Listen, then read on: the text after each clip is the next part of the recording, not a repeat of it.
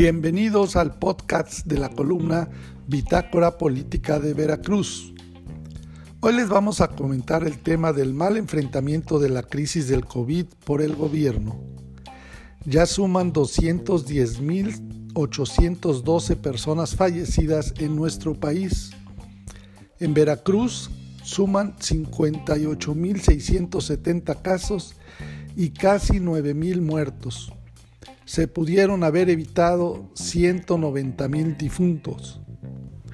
Mientras que este miércoles la Secretaría de Salud informó que ya son 210.812 personas fallecidas por el COVID-19 y que los casos activos estimados de la enfermedad aumentaron a 29.158, un informe de la Universidad de California reveló que México pudo haber evitado 190 mil de esas muertes el año pasado por fallas del gobierno en la gestión de la pandemia. Acá en el terruño veracruzano se ha confirmado hasta hoy 58.670 casos, con 8.997 defunciones. Ya nada más faltan otras tres para llegar a los 9.000 muertos. México es un país con más muertes por COVID-19 en todo el mundo y ocupa el cuarto lugar en exceso de mortalidad en una muestra global que recoge un informe de la Universidad de California, comisionado por la Organización Mundial de la Salud. Así lo da a conocer el periódico español El País en un reporte desde México, en donde informa que expertos de la Universidad de California, consultados por la Organización Mundial de la Salud, analizan los fallos del gobierno en la gestión de la pandemia. Según ese documento, México pudo haber em, evitado 190 mil muertes durante la gestión de la crisis sanitaria por el COVID-19 en el año 2020 las pérdidas que señala el informe no son solo provocadas por la pandemia, sino también por otras enfermedades a las que no se pudo dar atención adecuada durante la emergencia por la saturación del sistema sanitario, volcado en atender a los pacientes con coronavirus. México ha sido golpeado por una sola ola que ha fracturado que ha fluctuado entre niveles muy altos y extremos de COVID-19 sin corregir la política para controlar la transmisión, indican de manera contundente los especialistas del informe. En la muestra de 39 países, México se posiciona en cuarto lugar, solo por detrás de Perú, Ecuador y Bolivia, en exceso de mortalidad con aproximadamente un 43% más de muertes en año 2020 de lo que se hubiera esperado en comparación con el 2018 y el 2019. El promedio de países de la muestra es del 17.3%, Estimamos que si México se hubiera desempeñado como un país promedio, alrededor de 190 mil muertes por todas las causas habrían sido evitadas en el 2020.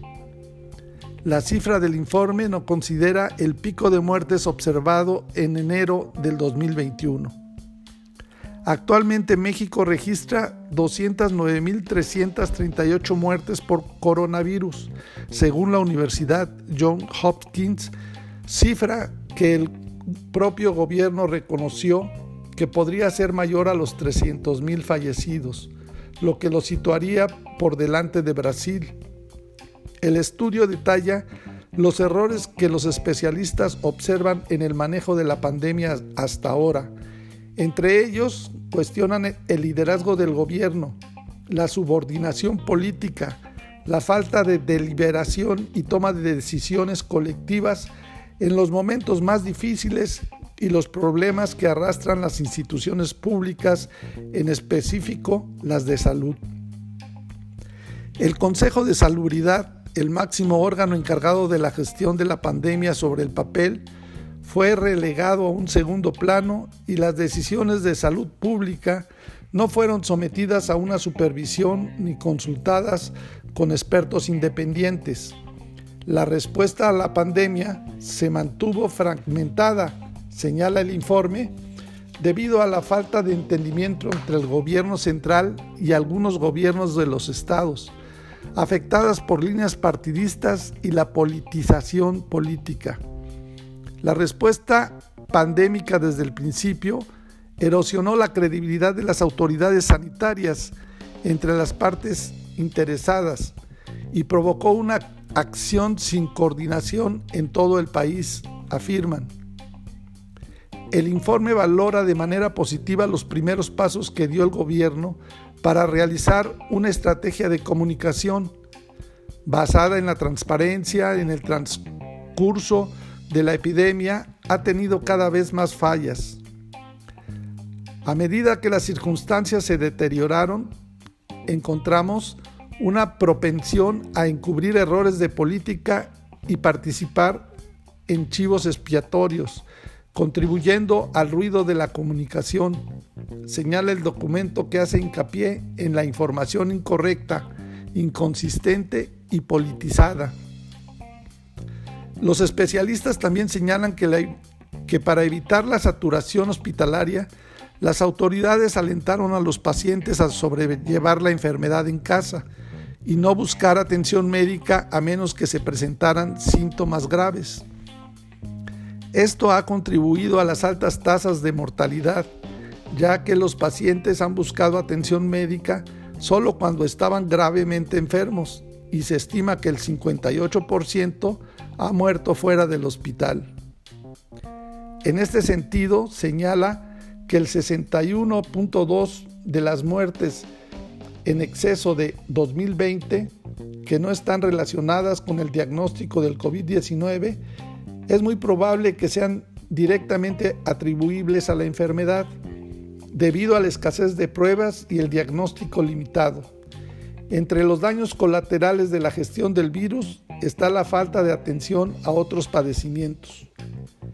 El diagnóstico de otras enfermedades se vio drásticamente reducido por falta de personal y de recursos enfocados en la pandemia.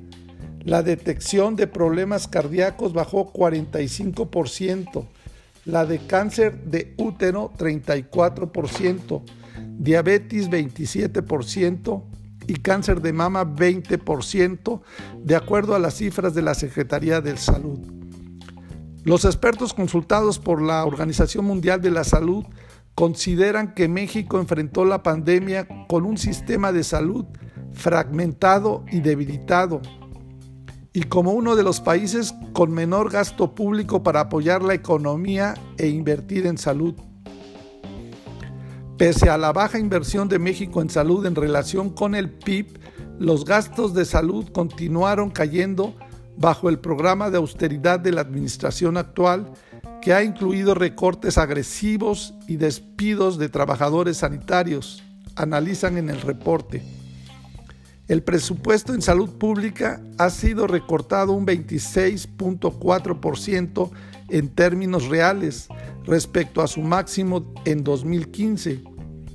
La actual administración inició una reestructuración desordenada y mal planificada del sistema de salud en el momento de la pandemia, luego de que se aprobaron reformas para desmantelar el esquema de seguros conocidos como Seguro Popular y recentralizar los servicios y recursos de salud, concluyen.